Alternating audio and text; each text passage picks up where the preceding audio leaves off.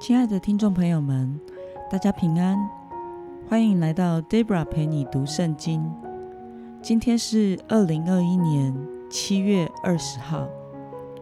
我今天所要与大家分享的是我读经与灵修的心得。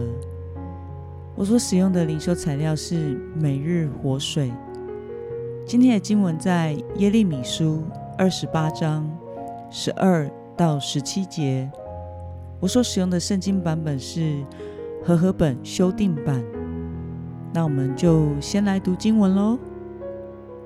哈拿尼亚先知折断耶利米先知颈项上的轭以后，耶和华的话临到耶利米说：“你去告诉哈拿尼亚说，耶和华如此说：你折断木轭，却换来铁轭。万军之耶和华以色列的神如此说。”我已将铁轭加在这些国的景象上，使他们服侍巴比伦王尼布甲尼撒。他们总要服侍他。我也把野地的走兽给了他。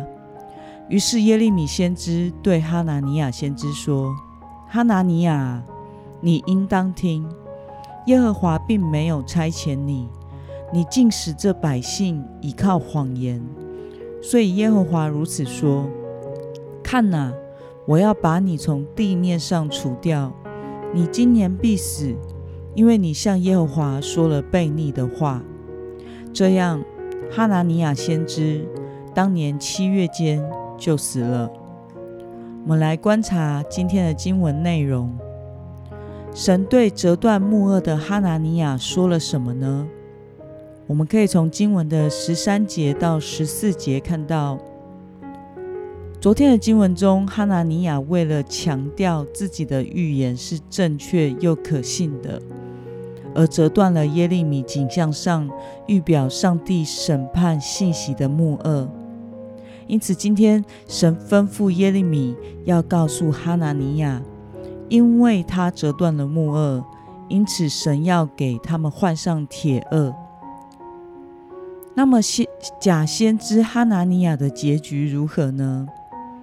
我们从经文中第十五到十七节可以看到，因为哈拿尼亚凭着自己的意思说假预言的罪，使百姓相信虚假的盼望而不顺服神，因此神透过耶利米向哈拿尼亚说，他今年必死。然后在当年的七月，哈拿尼亚就死了。我们来思考与默想今天的经文：上帝为什么用铁轭代替木轭呢？我想是因为铁轭比木轭更为坚固。木轭是在人的手的力量还可以折得断的范围，但是铁轭却是人无法折断的。因此，铁轭。象征着上帝的旨意是坚定而且不会改变的，人没有办法用自己的力量去改变它。上帝必借着巴比伦的入侵而摧毁犹大国。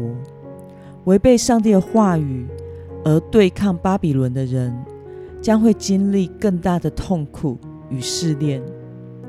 事实上，在主前五百八十六年。巴比伦王尼布甲尼撒毁灭了对抗巴比伦的犹大，而西底家的儿子们都被杀死，西底家王也被挖去了眼睛，与百姓们一起被掳到巴比伦。耶利米的预言都实现了。那么，看到歪曲。抗拒神旨意的人将受到更沉重、艰难的铁轭。你有何感想呢？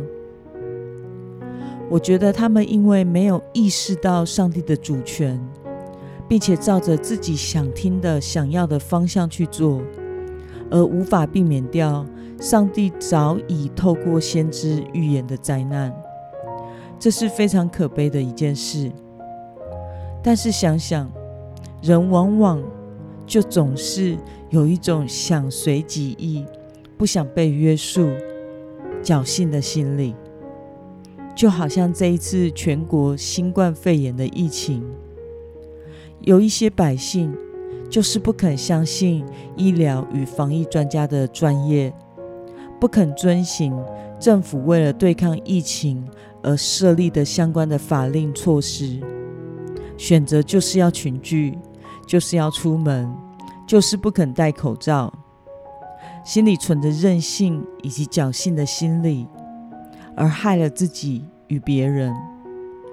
每每看到这样的新闻，总是觉得人为什么如此的可恶又可悲呢？但是我们每一个人其实都有自己不肯顺服的地方，我们每一个人都有自己不肯屈服、想要随己意、任意而行的地方。我们真的是需要神。才能够有谦卑顺服的心。那么，今天的经文可以带给我们什么样的决心与应用呢？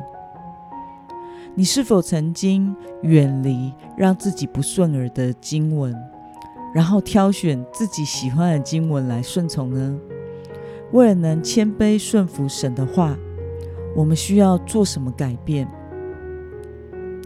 在思考今天的经文时，我想到过去还没有认真的在信仰上追求时，我的确是这样，看自己想看的经文，不喜欢的，或是有被戳到需要改正的地方，就目中无闻的把它自动忽略掉，或是觉得那是对别人说的，或是存着侥幸的心态啊，假装没有看到。我觉得，为了要能谦卑顺服神的话，首先我们必须要按着进度来读圣经，而不是挑自己喜欢的经文来读圣经。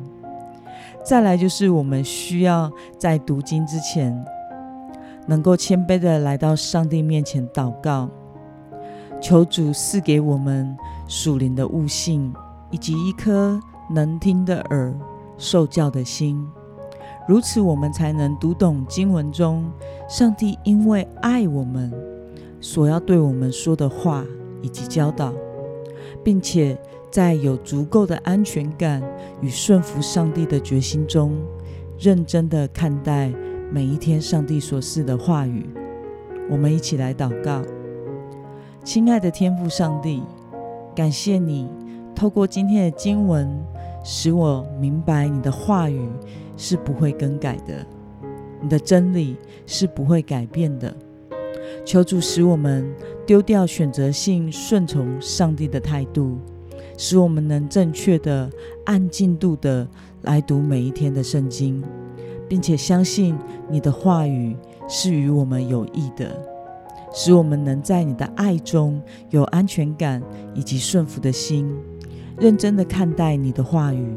并且在生活中每一个领域都活在你的保护以及引导中。奉耶稣基督的名祷告，阿门。